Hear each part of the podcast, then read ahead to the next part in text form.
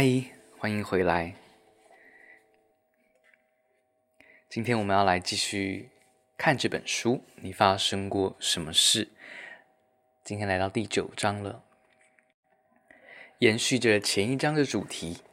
今天我们要继续来谈人际关系。第九章呢，我们要谈的是人际关系贫乏这件事。现在世界哦，我们要提醒大家，要是家人不相聚吃饭，朋友不出去见面，只是透过简讯或推特在沟通，那么我们便无法创造出那种正向、健康、有来有往的人际连接模式。今天呢是呃平日哦，平日的晚上，今天我们原本想要奉献给运动，呵呵，但是。嗯，今天特别的想要再次的投入这本书，我希望能够把它给好好的读过一遍，然后我们期待，当我们反过来，真正以听者的角度，重新的跟着这个频道一起来从头看过一遍这本书，我相信会是不同的感觉。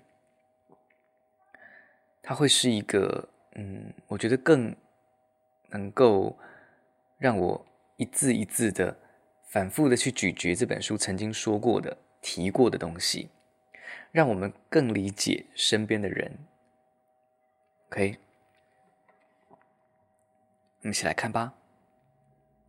毛利族长老带我们穿过缓坡底的一道闸门，山丘顶端。伫立着一栋优美的四方形建筑，梁柱上的雕刻十分精妙。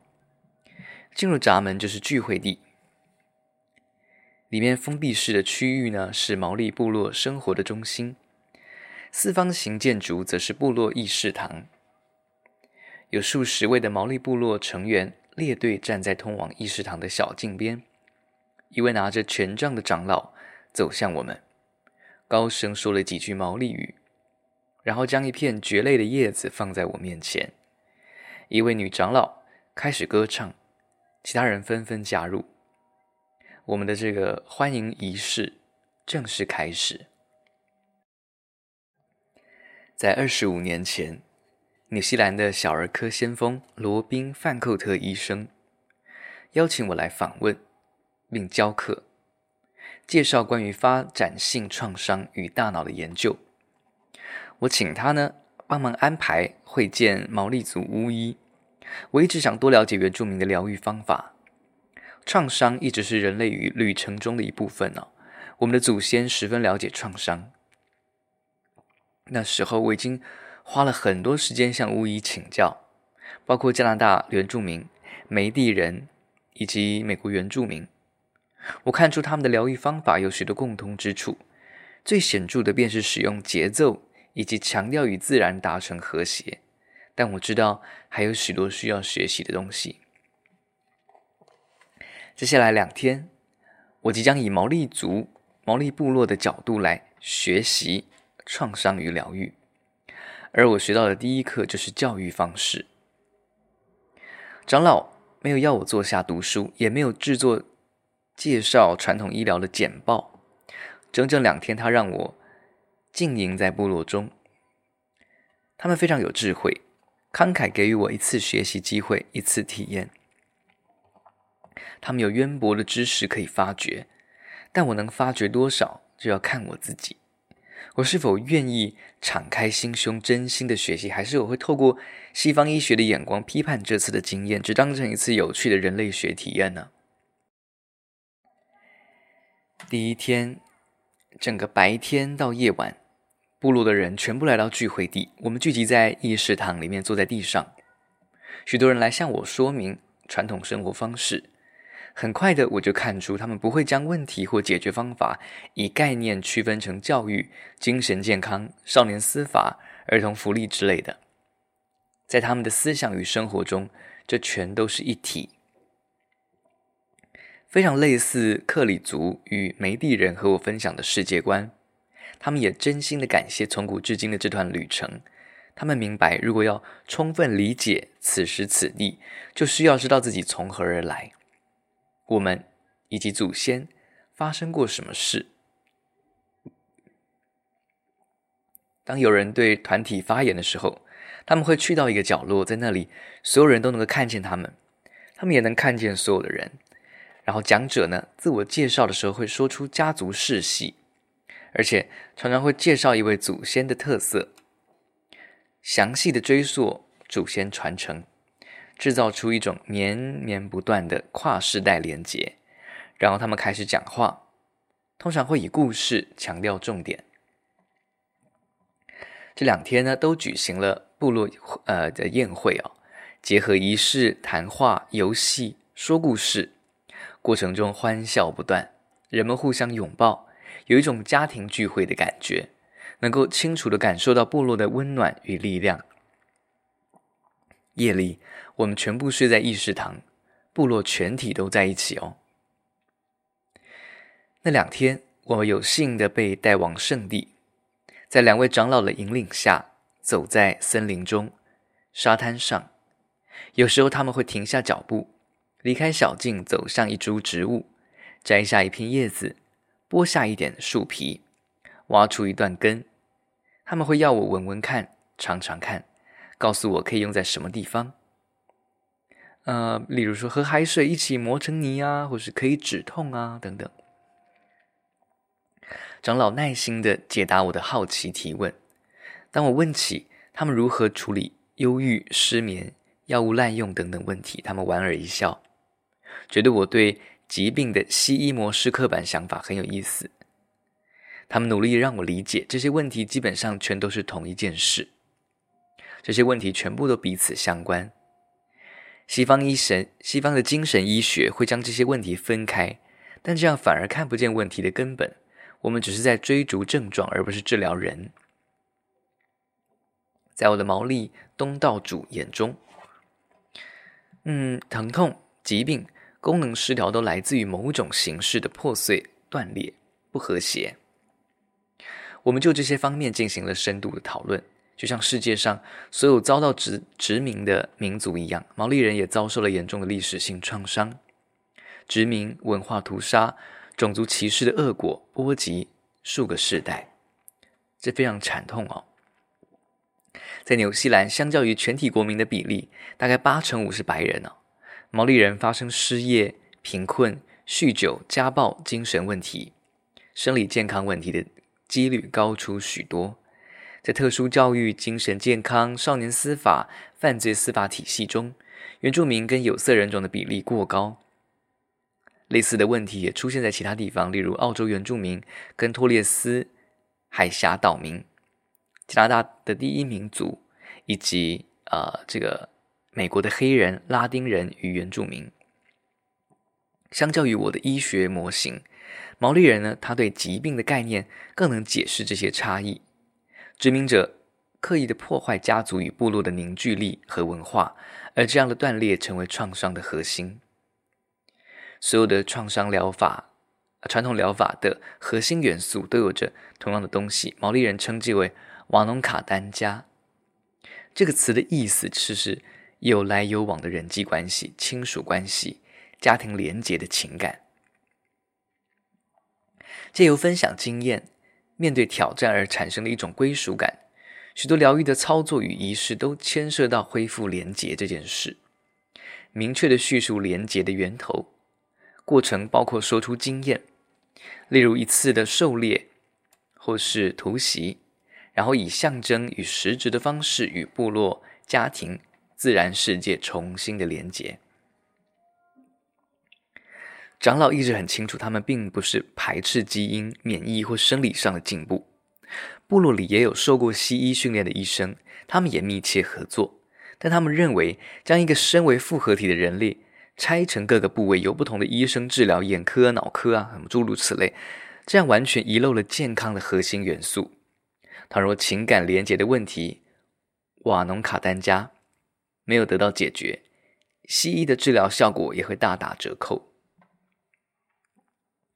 当我的造访结束，我和长老一起站在峭壁上眺望大海，海从风从海上吹来，波浪拍打岩石，发出响亮强大的节奏。我感谢长老花这么多的时间陪伴我。他转身开看着我大笑，他伸手按住我的心脏说：“我们都是疗愈师。”那时候啊，因为西医的自大作祟，我以为他的意思是我和他都是疗愈师。但现在我明白了，他其实想再次的告诉我，我们。这个集合体才是疗愈的关键。我们都是疗愈师。从纽西兰回国之后啊，我下定决心，以后治疗儿童时要更深入了解他们的人际关系健康。我很好奇，想知道是否能证明健康跟情感连结之间的关系。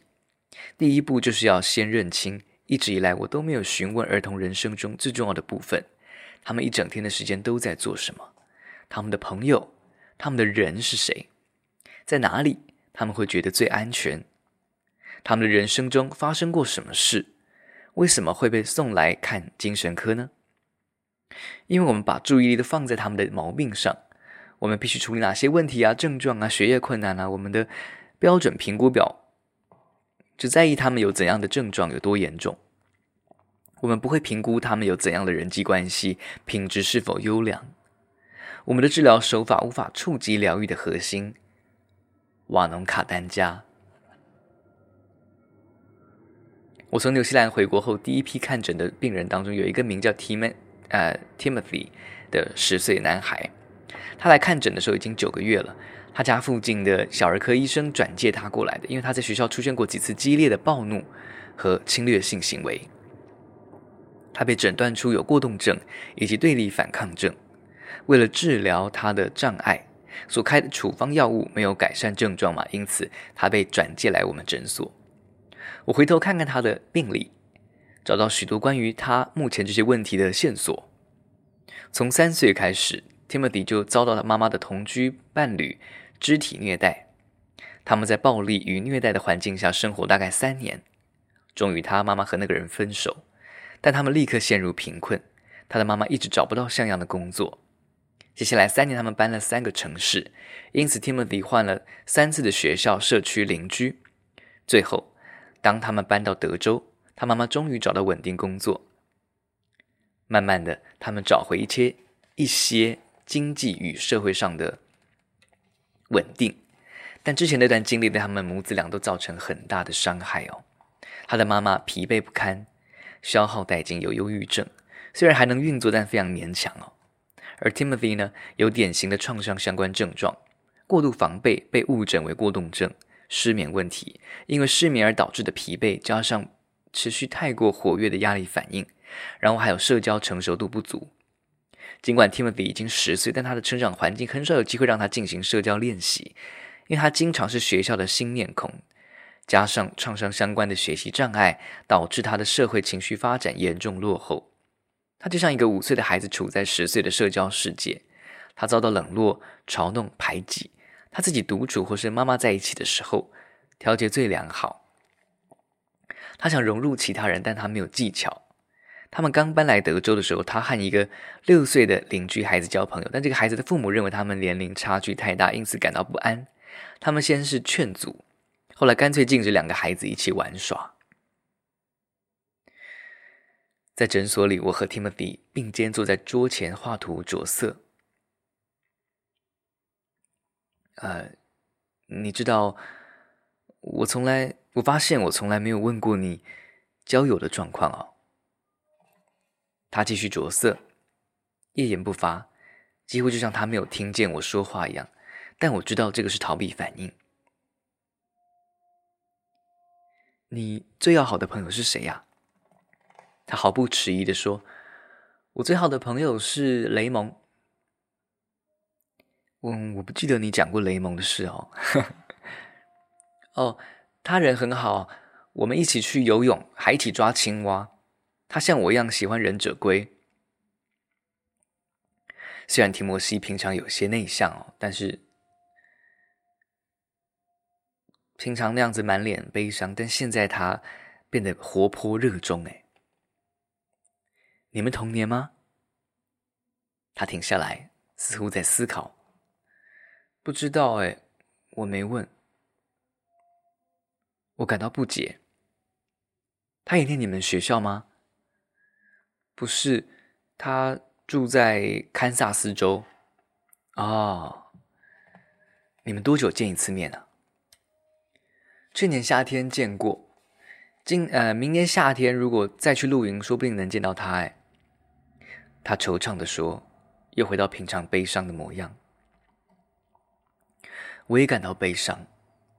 这个孩子告诉我，他最要好的朋友只在露营区见过一次，一起玩了几天而已。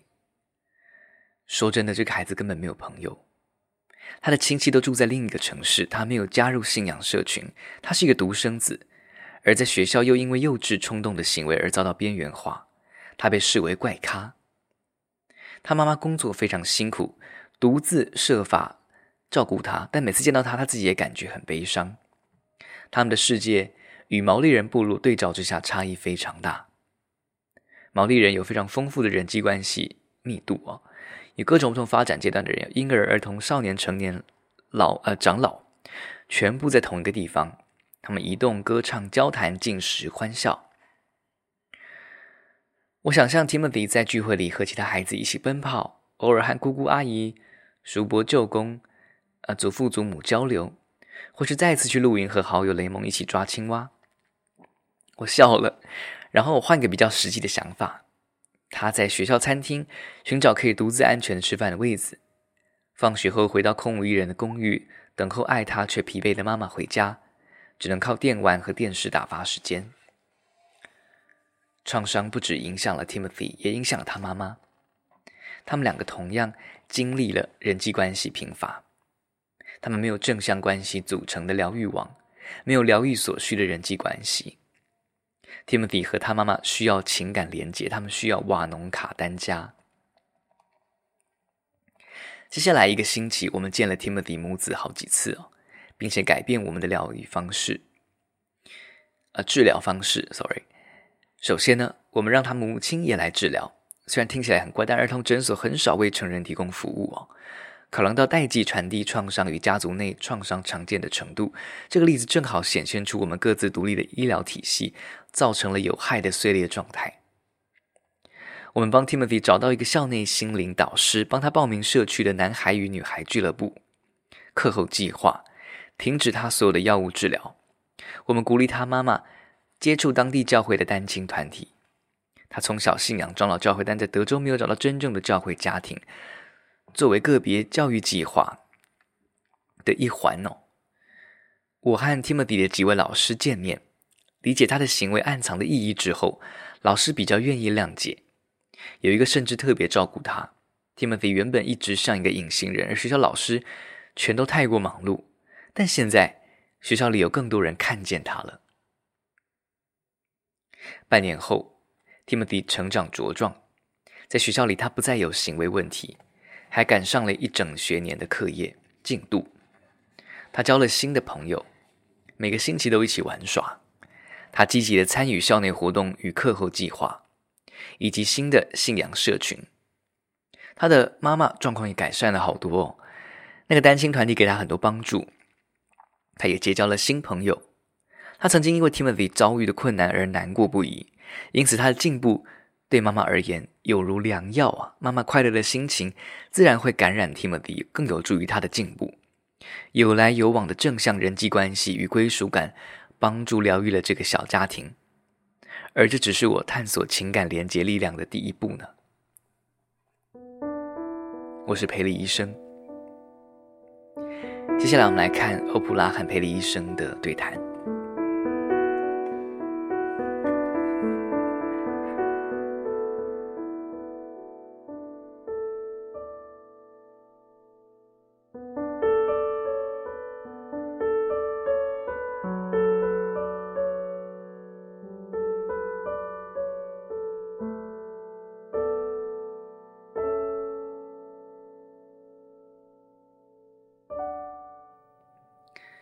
爱迪生，你曾经说过，我们的世界人际关系贫乏，我们生活的环境里见到的人越来越少。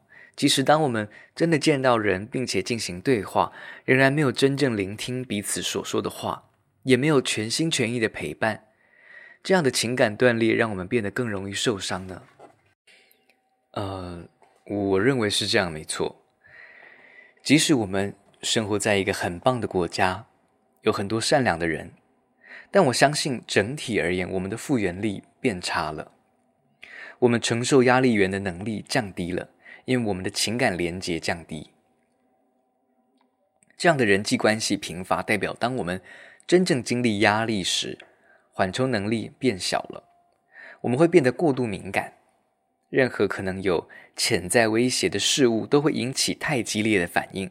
例如说，政治观点不同的人，很多人遇到相对算小的挑战的时候，却做出过度的反应。当我们因为状态改变了功能而变得过度敏感。我们会迅速改为使用比较不理性、更情绪化的方式思考与行动。我们失去了冷静思考他人意见、反应的能力，以及尝试从他人观点来思考的能力。我经常看到这样的状况：有人犯了错，或是多年前说过的话又被挖出来，然后 cancel culture 便全面启动，没有人想要听他，没有人想要听听别人说话哦。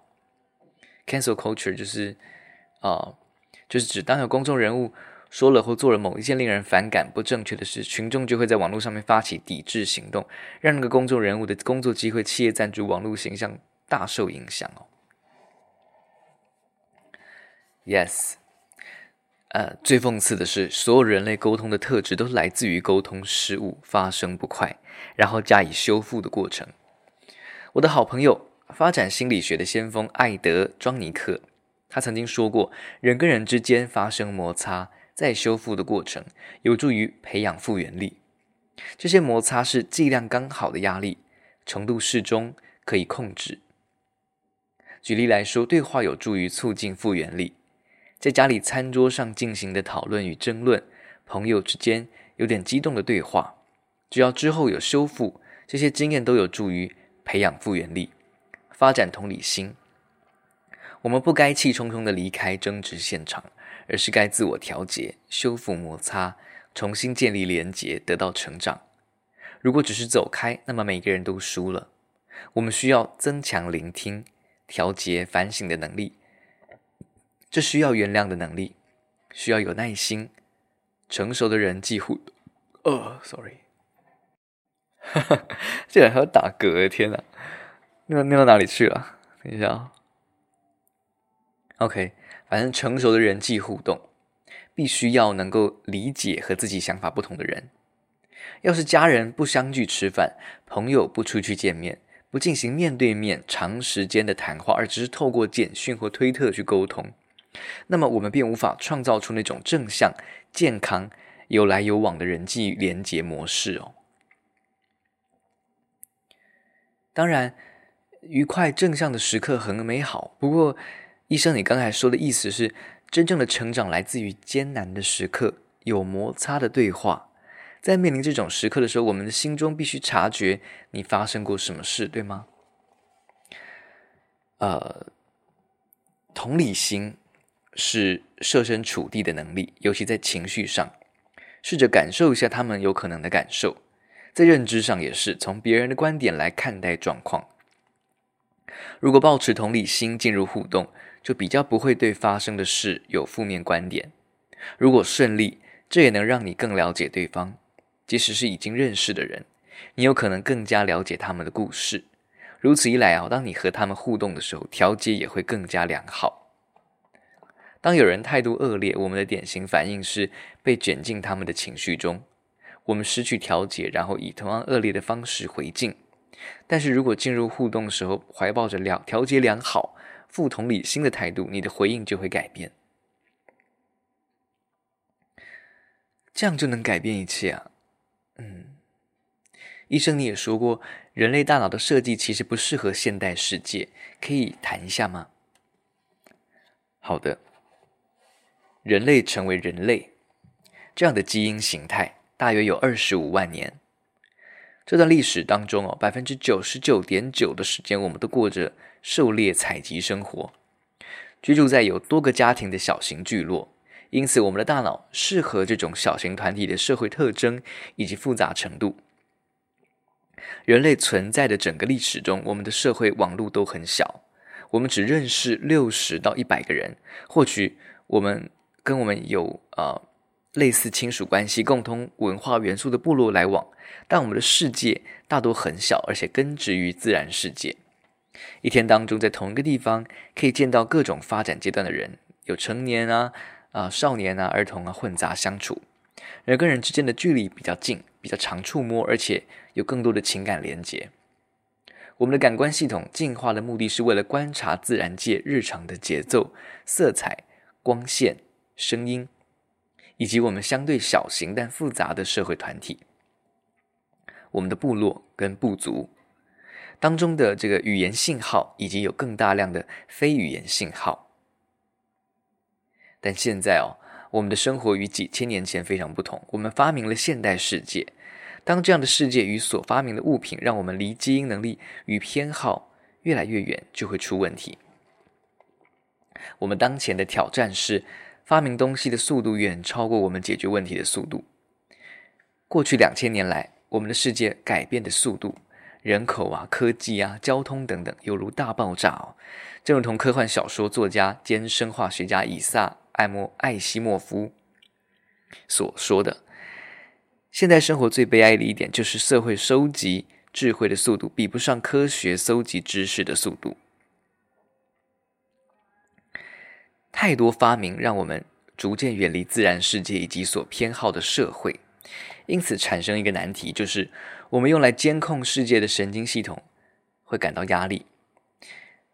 现代世界不停地输入过量的混杂的混乱的讯号，街头的噪音啊，交通、飞机、收音机、电视、冰箱杂音、电脑散热噪音，我们的压力反应系统必须时时刻刻地监视这些。以至于精疲力竭。居住在都市的环境中，对这些系统而言更是一个大负担哦。每次在街上遇到不认识的人，你的大脑就会问：安全熟悉吗？朋友或敌人呢？值不值得信任呢？一次一次又一次，你扫描个人的特征和你的内在分类当中属于安全熟悉的类别做比较，这样持续监控社会环境会。导致哦占用太大量的频宽。与此同时，我们反抗自然，我们使用人造光在夜里保持清醒。我们吃的食物过度加工，完全不同于身体进化过程当中习惯消化的食物。这些全都带给我们身体压力啊，尤其是大脑。而如果你还必须为居住、食物、就业等问题来烦心，那么压力会更严重。贫穷呢？使得生活难以预期，缺乏安定，耗尽了压力反应系统的平宽，以至于逃离贫穷的机会变成没有平宽可用了。医生，我们谈过，贫困可能带来创伤，但正如你所指出的，我们担心的不只是经济上的贫穷，孤独寂寞也是一种全球传染病吧？Yes。我非常担心现代社会的关系贫乏这种问题。在工作中，我们发现，只要知道一个人的人际关系健康状况，或是情感连结的状况，就能够推测他目前的精神健康状况。情感连结呢，需要两种燃料：你所发展出建立并维持人际关系的基本能力，以及你在家庭、社区、学校等等地方得到的人际关系机会。简单的说，现代生活提供的人际关系互动机会比较少，在多家庭、多世代的环境中，持续不断的社交互动提供丰富的资源，让人能够调节、奖赏、学习，而这就是我们熟悉的生活方式。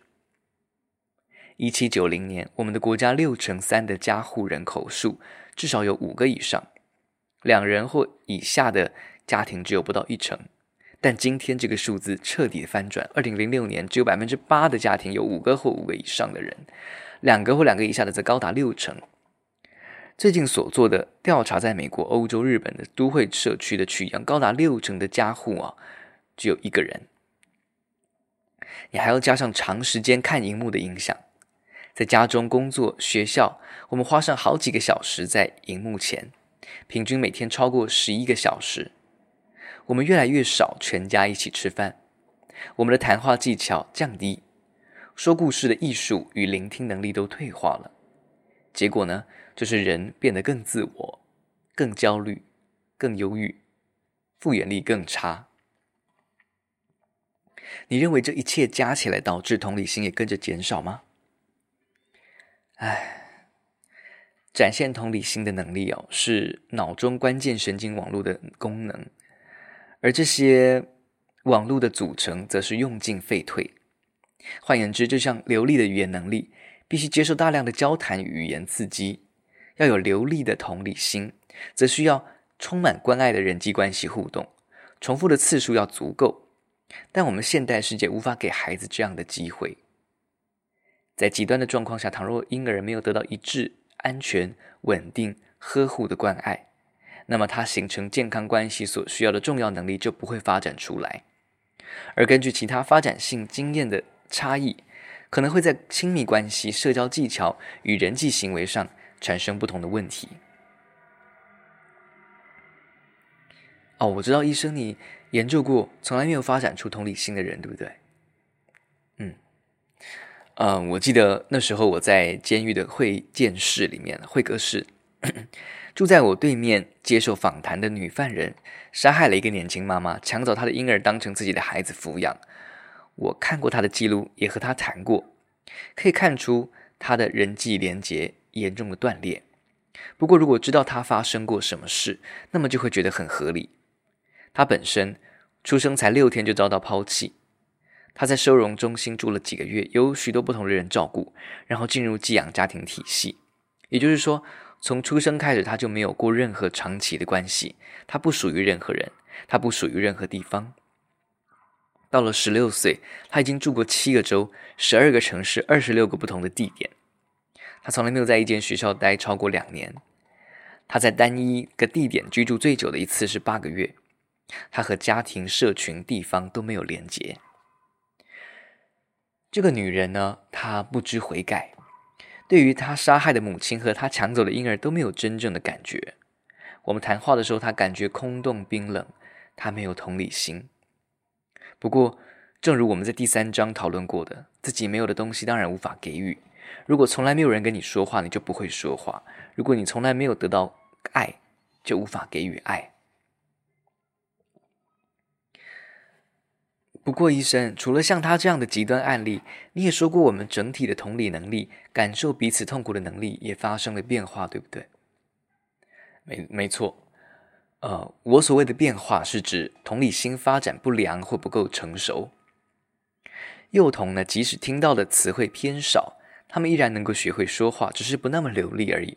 同样的道理，当人儿童的人际关系互动偏少，他们依然能发展出社交能力，只是他们比较不会、比较不成熟，以自我为中心，只想到自己。许多研究都显示出这样的结果：同理心发生了显著的改变。与二十年前相比，一般的大学年龄成人有三成比较没有同理心，只想到自己。有一项研究发现了，过去三十年，美国大学生精神病的比例升高了四成。研究人员认为，可能是因为文化变得比较注重外在目标，例如物质主义、身份地位，而逐渐远离内在的目标，例如社群、人生意义、感情纽带。这个并不代表年轻人很坏，或是比以前坏，但这是很明显的例子，可以说明我们的人生经历如何塑造我们。过去的遭遇很重要，我们全都在某种程度上反映了家庭、社群、文化的关系特征。当我思考家庭结构与文化的改变，我经常会想到巴瑞·李文森 （Barry Levinson） 的一个电影，叫做《阿瓦隆》。开头的第一幕是一个多世代大家庭聚餐庆祝感恩节的画面。那间公寓相当的小，但所有世代的人都在一起。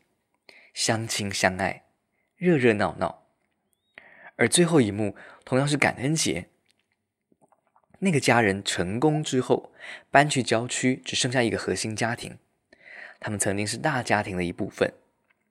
这一家人呢，排排坐着，没有说话，吃着放在小桌子上的冷冻食品，一边看电视。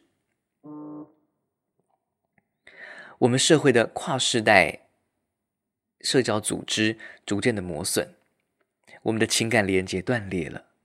我认为这样会让我们在遭受负面经验时比较容易受伤，而且我认为对于目前面临的那些问题，例如焦虑、自杀、忧郁的比例增加了，这绝对是很重大的影响。即使在新冠肺炎大爆发之前就已经是如此了。我认为这个跟情感断裂是有关的。我们看到越来越多的焦虑、失眠、滥用物质、忧郁症的案例，而我们的社会中连接断裂与孤独寂寞的问题，绝对是重大的因素。哈佛的一个团队哦，最近研究了忧郁症相关的所有因素，其中最重要的一个项目与情感连接有关，也就是说。即使一个人因为基因问题或早年创伤而成为忧郁症高风险族群，社交连接的保护力依然有效哦。我们的研究其实也支持他们的这个结论。我们最重大的一项发现就是，影响一个人目前精神健康的因素当中，童年的人际关系健康，也就是情感连结重要的程度不亚于童年的负面经验，甚至更胜一筹。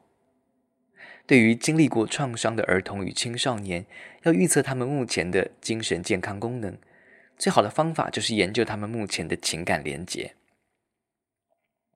我不禁想起毛利长老说过的话：他们相信创伤、焦虑、忧郁与物质滥用，全都是同一件事。情感连结和归属感与这些问题息息相关。嗯，我也有同感。我之前提到过，听过数万人分享故事之后，我产生一个深刻的领悟，哎，就是所有的痛苦都一样，我们只是选择不同方式表达。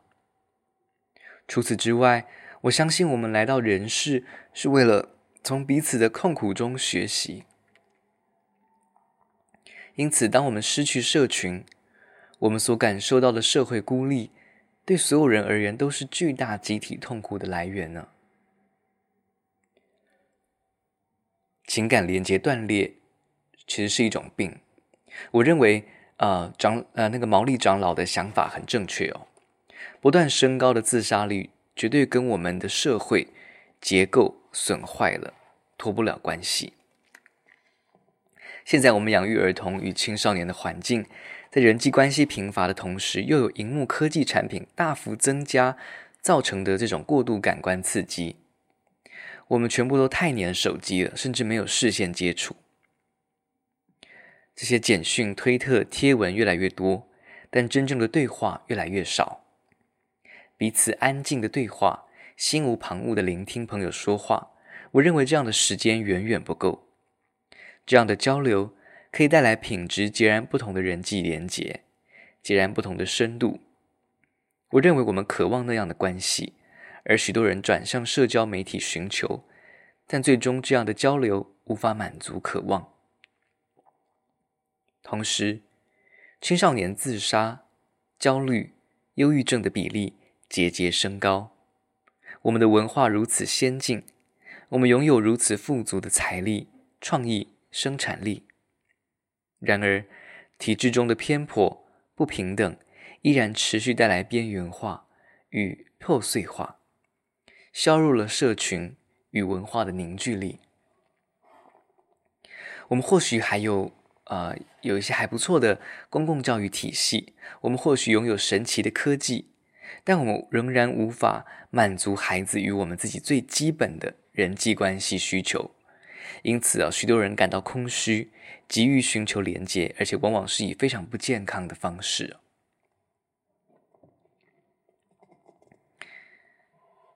而且，所有的社经阶层都会发生。拥有财富似乎不会让人免于焦虑或忧郁。不过，处在任何一种权力差异的下层，都会让人生变得困难许多。当一个人不属于主流的团体，那么边缘化可能会导致欠缺归属感。我们之前讨论过，大脑随时都在扫描社交环境，寻找各种征兆，以判断你是否有归属感。当接收到自己属于这里的信号，许多都是下意识的，那么他们的压力反应系统就会安静下来，告诉他们现在很安全。他们调节良好，得到奖赏，但当他们接收到不属于这里的信号，那压力反应系统便会启动，而不属于这里的这个信号，是我们见到陌生人时的预设信号。尤其是当那个人的特征不符合我们的家庭团体，我们会将这个人视为潜在威胁，也就是他人。现在想想哦，这样的反应在我们的现代社会世界中会变成怎样？我们之前提到过，生活在都会地区，每天都会见到千百个新的面孔，你的大脑必须不断地监控这么多人，这个非常耗费精力啊，会占据很大的情绪平宽。生活在都市的人通常会学着彻底忽视其他人，避免互动。就算有人擦身而过，也不会有任何表示。这样的互动让你感觉自己隐形了，但对路人而言，这只是一种自我保护。许多人外出旅行时，往往会感到精疲力竭，即使他们只是排了几次队，坐了一趟飞机。之所以会这样，是因为你的大脑。持续在监控成千上万的新刺激，别忘记哦，长时间启动压力反应系统，即使程度适中，依然会造成身体与情绪上的疲惫。因此，现代社会的焦虑可以归因于持续不断的新事物轰炸，尤其是新的社交，却缺乏可以抵消冲击的人际关系连结。也就是说，当我们的世界扩张了，我们遇见越来越多的人。大脑却忙不过来，结果呢，就是大脑会开始使用捷径来处理所有新的人，因为大脑能够进行完全互动人际关系的数量有限。想想先前我们讨论过的内容，就会觉得真的很有意思。这个数量的极限大约是八十到一百人，也就是大型狩猎采集部落的人数哦。也许就是因为这样，搬家才会这么辛苦。当你搬离熟悉的环境，加入新的社群，你的大脑会持续的努力管理所有新事物，但在新环境里没有任何真正的人际关系定锚，因此会非常难做到。人际关系会成长，但需要时间，因此人在经历重大转变的前半年会特别脆弱。离开了安全、稳定、熟悉的环境，并开始建立新的连接。想想你学校里的学生，他们都非常年轻，但他们离开了社交背景，进入全新的环境，在他们能够建立情感连接之前，都会非常脆弱的。嗯，真的，所以我帮他们安排了接待家庭，让他们永远有地方可以去，一个安全的地点哦。对，欧普拉，你这样做真的很聪明，因为情感连接能够帮助我们度过转换期，在面对不断轰炸的新事物得到调节哦。那么，如果没有社群，人该怎么办？他们只好转向手机，虽然客观上没有什么不对，但到了最后却只形成空虚的连接。嗯。有时候我会看到有人为了得到连接而拼命追求朋友、追踪者、暗赞的数量，到了无所不用其极的程度。归属感，形成自己的部落，有很强大的吸引力。不过，正如你所说，社交媒体的连接往往很空虚哦。因为当你生病、结离婚啊、寂寞的时候，在身边的人不会是那些朋友、追踪者。有些人不会和邻居一起坐下来聊天，甚至很多人不会跟家人坐下来聊天。我相信你之前说过的话，就是关系断裂是一种病，孤独寂寞可以归类为一个新形态的创伤吗？嗯，我确实认为哦，在某些状况下，孤独寂寞会导致压力反应系统会过度敏感，因此以这种方式来看，孤独确实可能成为创伤。例如，把一个人关在单独禁闭室里面，孤独的时机也会造成差别。回想下我去监狱访谈的那个女囚，刚出生就被抛弃的那个，我认为将人际关系贫乏、欠缺情感连接视作一种负面经验，绝对不是没有道理的。人际关系贫乏可能会阻碍正常发展，影响大脑运作，提高身体与精神健康问题的风险，对人绝对没好处。特别是儿童哦，我们全都想成为一个团体的部分，但很多儿童遭遇到边缘化、排挤、霸凌，这可能造成严重的后果。遭到孤立会产生深远长久的不良影响。在许多方面，我们的社会人际关系贫乏是一种社会的与跟情绪的饥荒。我们的孩子在挨饿啊！我认为很多人应该很难接受这种概念呢，因为现代是文化中的儿童似乎应有尽有。你说他们在挨饿是什么意思呢？嗯，滋养有许多不同的形式。我们西方文化不够重视一件事，就是触碰，对我们的生理跟情绪成长有多重要，影响有多强大。触碰对于生理跟情绪健康发展的重要性，不亚于卡路里跟维他命哦。如果婴儿没有得到喂食或摇哄，感受不到照顾者慈爱温暖的触碰，他们就不会长大。事实上，他们甚至可能会死亡。我们社会上很多的人。包括儿童跟青少年都欠缺触碰，大家不懂健康触碰的道理。幼儿的天性会想要跑去拥抱老师或同学，但有些学校也会加以禁止。然而，对于三四岁的幼儿，一个连八小时没有和别人触碰、拥抱或嬉戏摔跤，这样是很不健康的。我听说，在美墨边境会将儿童跟父母分开的时候，就会觉得很不舒服，这也是其中一个原因。我曾经听过一个美国小儿科学院的前任院长科林克拉夫特，他说过，最令他震惊的是，照顾者被禁止触碰儿童，婴儿尖叫哭喊，照顾者却不能触碰他们，只能够一直给玩具、给玩具、给玩具。虽然说要保护儿童，避免不好的触碰，但我知道一定有办法可以允许健康的触碰的。是的，这是一个非常经典的例子。政府利益良善，却对成长中的儿童的需求欠缺了解。这个规定原本是为了将不当触碰与虐待的可能性降到最低，也避免员工受到诬告。但他们没有思考如何在控管良好的环境下进行健康触碰，反而全面的实施禁止触碰这个规定。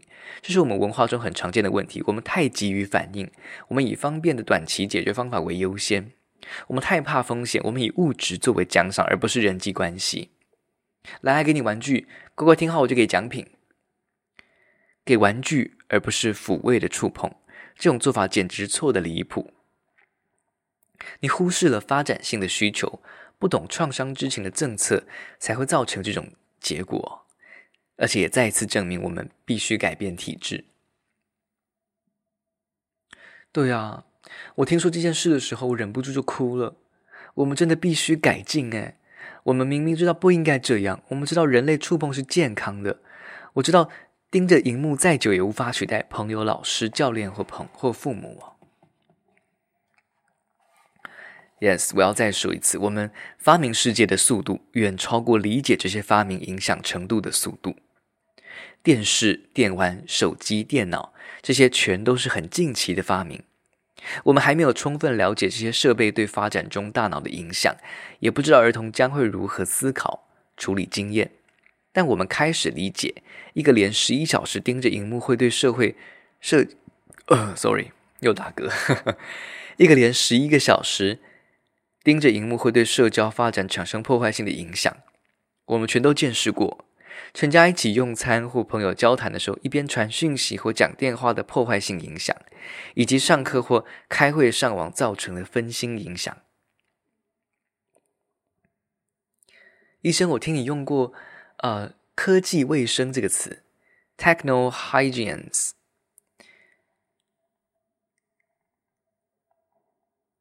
这个。我很喜欢这个词，可以说明一下吗？OK，啊、呃，基本上我认为我们需要发展出一套社交的行为规范，控制我们使用新科技的时间与方式。一直以来，人类创造新科技的同时，也会发明新规范。以目前的卫生规范为例，发现疾病、微生物与污水的关系是医疗界极大的突破。现代人会觉得不可思议，不过以前外科医生动手术前是不会洗手的，人们随地便溺，聚落将污水倒进饮用水源。不过，当我们学习到病菌感染与疾病的关系，就领悟到必须改进做法，于是发展出一套卫生规范。我们教导儿童便溺要去厕所，我们上完厕所之后会洗手，我们将脏水跟饮水分开。所以，我认为我们需要全面性的规定，为使用科技制定标准。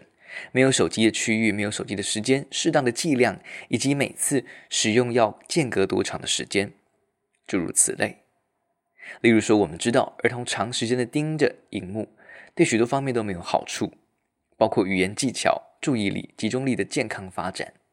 因此啊，美国小儿科学会应该制定年龄与时间限制建议，让我们学习到更多，就可以在针对这些卫生建议进行修改。